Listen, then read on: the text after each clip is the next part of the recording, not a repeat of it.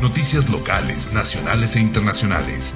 Moda, tecnología, salud, travel y entretenimiento a tu alcance de manera digital. Para Parlé Noticias. Noticias que hacen la diferencia.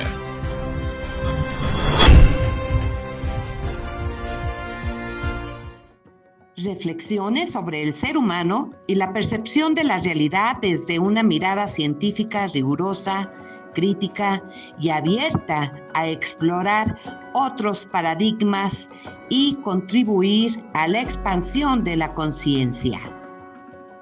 Bienvenido, Anthony París, a Para Parler Noticias Mundo.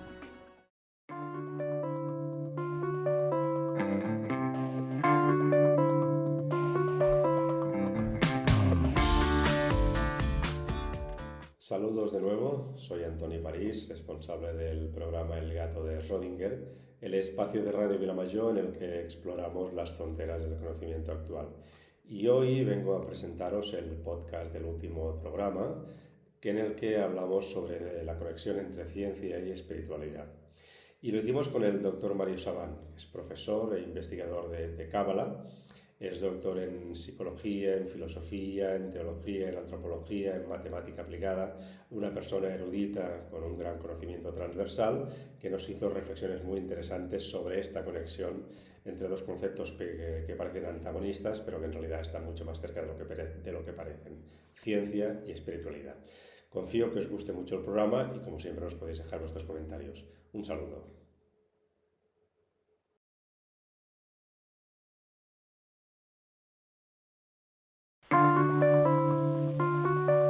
Estamos escuchando El gato de Schrödinger, el programa de divulgación de Radio Vilamayor en el que exploramos las fronteras del conocimiento.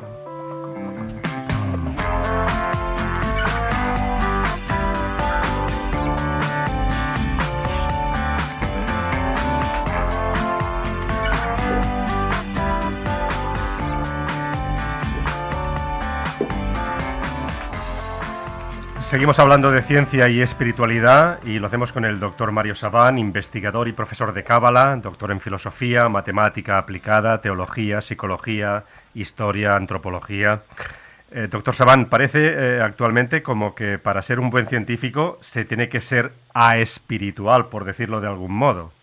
Es decir, no hay que tener ningún espíritu ni necesidad de trascendencia o de ver más allá del simple objeto de estudio.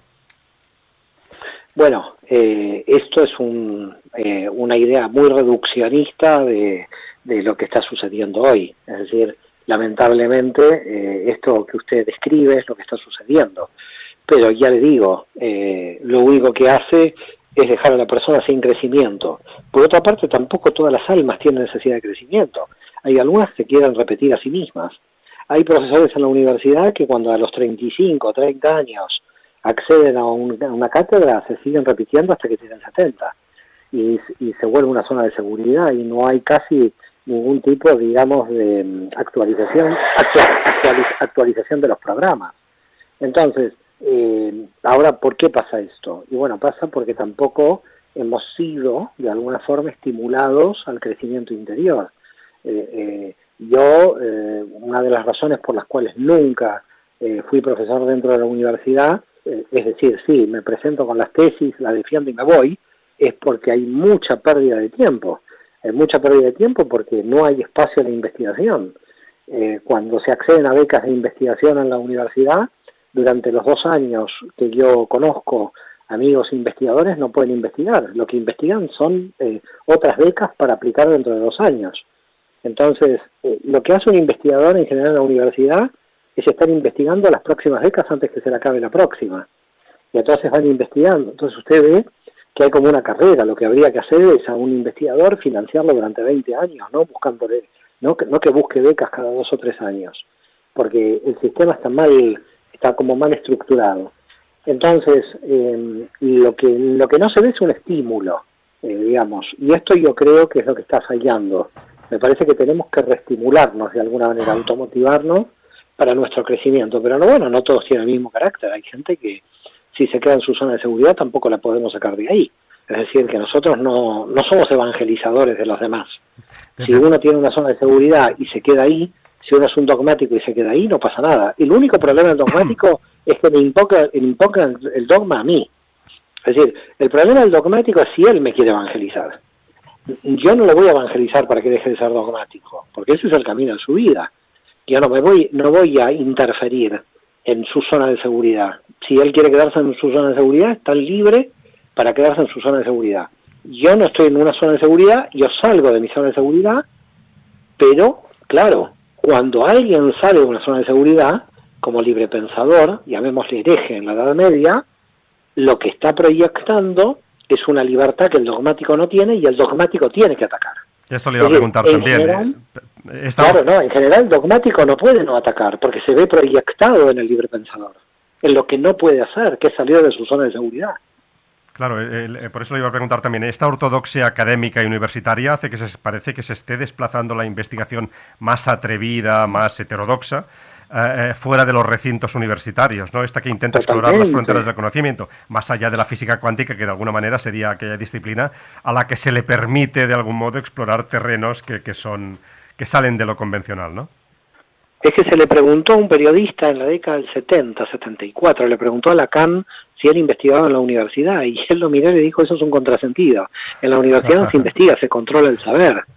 Eh, eh, es un contrasentido. Las investigaciones, las grandes investigaciones fueran del marco de la universidad, siempre. Spinoza escribía lo que escribió fuera del marco de la universidad y cuando le ofrecieron una cátedra en la universidad, él dijo que no, porque iba a tener que pensar de acuerdo a la estructura de la universidad. Eh, lo peor que ha pasado en las religiones es que los pensadores religiosos han sido financiados por sus propios grupos religiosos. Por lo tanto, si usted está financiado por un grupo religioso, ¿qué va a escribir? Si yo estoy financiado por el Opus Dei, ¿qué voy a escribir? No voy a escribir algo que no me guste del Opus Dei, porque estoy financiado. Por lo tanto, mientras exista financiación de por medio por parte de un grupo, de una universidad, uno no tiene realmente una libertad total. Una libertad total implica la autofinanciación. Y gracias a Dios es mi caso, porque yo me mantengo de mis clases. Con mis clases de cábala me autofinancio y puedo decir lo que quiero. Es más, algunos clérigos o rabinos me dicen qué suerte que tú puedes decir lo que nosotros pensamos y no podamos decir porque si ellos lo dicen salen de la estructura, los expulsan. Sí, sí, eh, es, menuda confesión, ¿no? Usted, eh, usted se ha aproximado, ha hablado de la cábala, lo hemos eh, comentado también al principio, usted se ha aproximado a la espiritualidad, al conocimiento místico, por decirlo de un modo, a través de la cábala, además de encontrar en ella la conexión con muchas disciplinas científicas y humanísticas para, ilustrar también a las personas que nos están escuchando qué es la cábala y qué aporta a la hora de aproximarnos al conocimiento del mundo en que vivimos. ¿Por qué le ha sido tan útil? Eh, la cábala es la búsqueda de la unidad del sentido del universo y del sentido del alma. Lo que básicamente la cábala busca es comprender, es un camino de comprensión, no de creencias. Las religiones creen, la cábala no cree, la cábala experimenta. A mí cuando muchas veces me dice, ¿usted cree en Dios? No, no cree en Dios. ¿Cómo? ¿Usted es ateo? No. Yo experimento a Dios en mi interior. Es muy diferente que creer. Creer es una idea que mañana creo, mañana no creo, me va mal, digo no creo en Dios porque me fue mal, me va bien, creo en Dios. La creencia es un estado mental que puede estar desconectado de la realidad. En cambio, la experiencia es lo que yo experimento. Y ahora, claro, la gran pregunta es qué es Dios para alguien que dice experimenta a Dios. A mi modo de ver, experimentar a Dios implica eh, poder valorar y comprender la función de todas las cosas. Es decir, todas las cosas son sagradas, todo tiene una sacralidad. Ahora, ¿qué le da esa concepción de sagrada a las cosas? El encuentro con esa función, el encuentro con ese valor. Eh, cuando alguien valora las cosas, cuando alguien agradece, una persona que es agradecida, es una persona que es feliz, porque en el agradecimiento lo que está haciendo es darle valor a las cosas. No digo una bendición por una comida, agradezco esta comida puede ser a Dios, al universo, a lo que quiera, a nada. Agradece usted la comida, más allá de cualquier teología, de cualquier nombre que le pongamos, y el acto que está haciendo usted de agradecimiento es de elevar a su conciencia la importancia que tiene esto. Es decir, la importancia.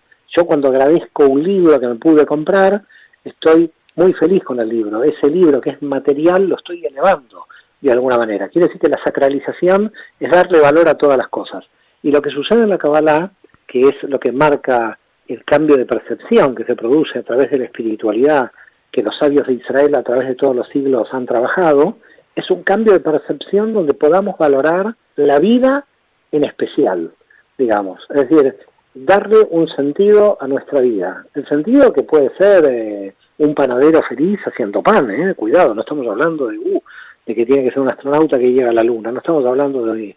Estamos hablando de las funciones mínimas eh, que puede una persona cumplir en esta sociedad, en esta realidad. Entonces, la Cábala es toda una disciplina, toda una sabiduría que los sabios del pueblo de Israel durante siglos crearon para que nosotros comprendamos la, realidad con la máxima profundidad posible. Eh, y por eso yo digo que es un camino de conocimiento.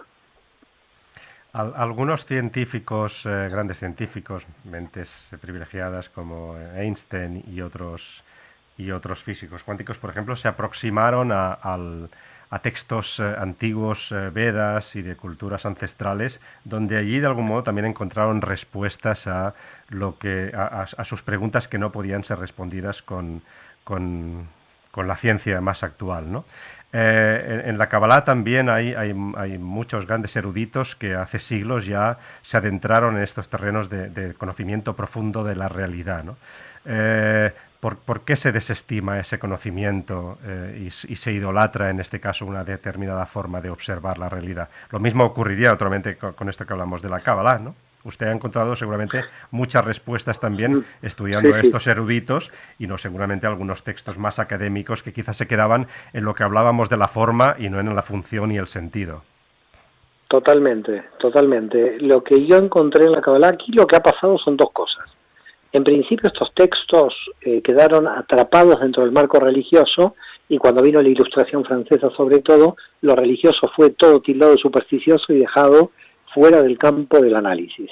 Entonces, como bloque, todo lo religioso fue sospechoso de superstición. Esa fue la primera desgracia que tuvo esa ciencia de la Kabbalah metida en estos textos, que fue eh, de alguna manera entendida dentro del bloque religioso y rechazada como bloque religioso. Entonces, al ser rechazada, no fue estudiada y los científicos ignoran la cantidad de material científico que hay de científicos ocultos dentro del manto religioso. A ver, hasta el siglo XVII-XVIII, eh, eh, si había una persona que pensaba científicamente, ¿dónde iba a ir? Eh, se movía en el mundo religioso. Todo el mundo del entramado religioso, no había sociedad civil, no había universidades que podríamos llamarle públicas. Entonces no había un campo civil, o usted estaba en el Islam, o en el judaísmo, o en la Iglesia Católica, luego de Lutero, cada uno de, de alguna manera tenía que tener una identidad religiosa.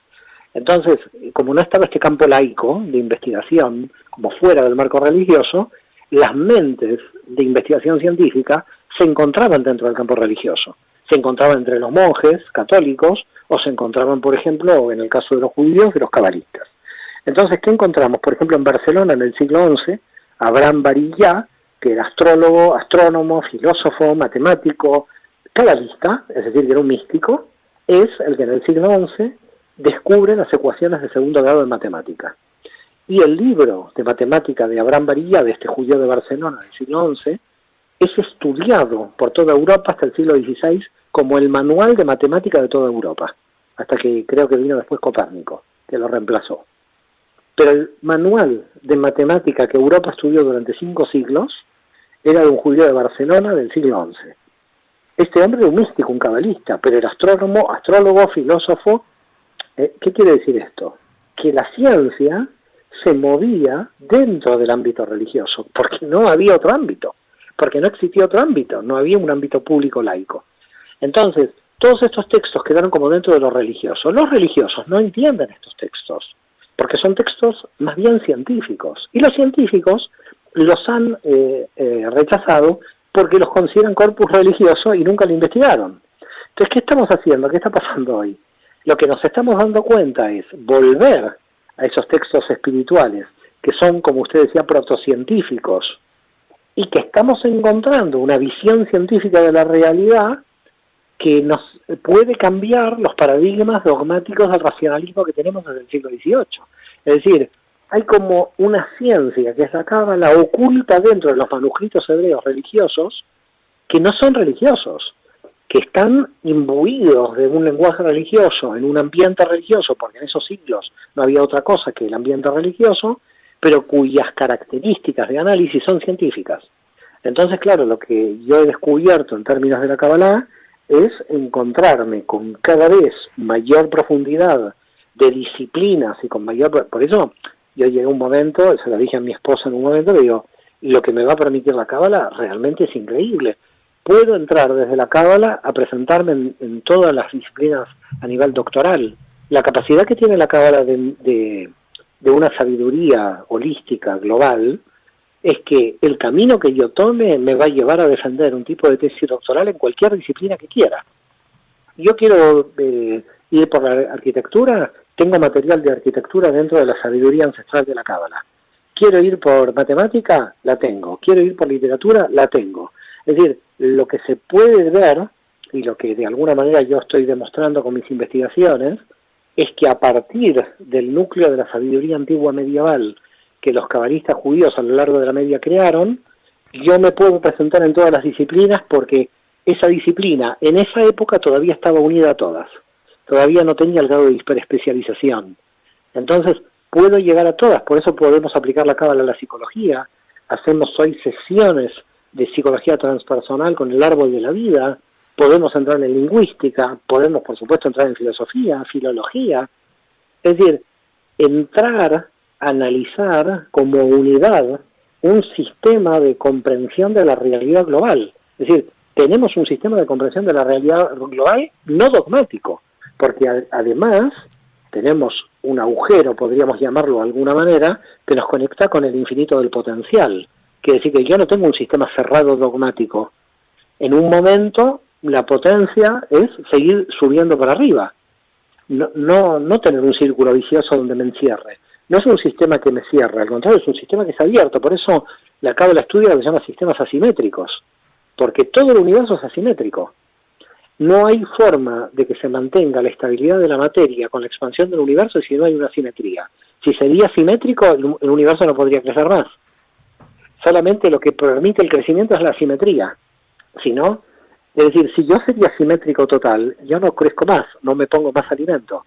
¿Quién me provoca la simetría? La simetría me la provoca la comida, porque cada vez que como me transformo en otra cosa diferente, porque toda esa comida se va a integrar en mí.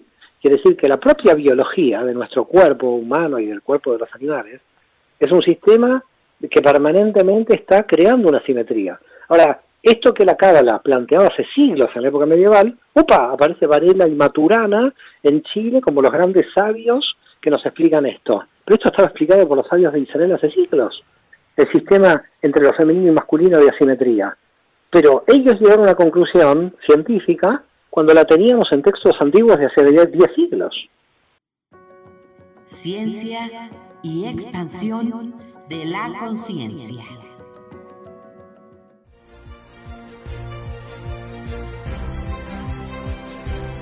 Noticias locales, nacionales e internacionales. Moda, tecnología, salud travel y entretenimiento a tu alcance de manera digital. Para Parlé Noticias. Noticias que hacen la diferencia.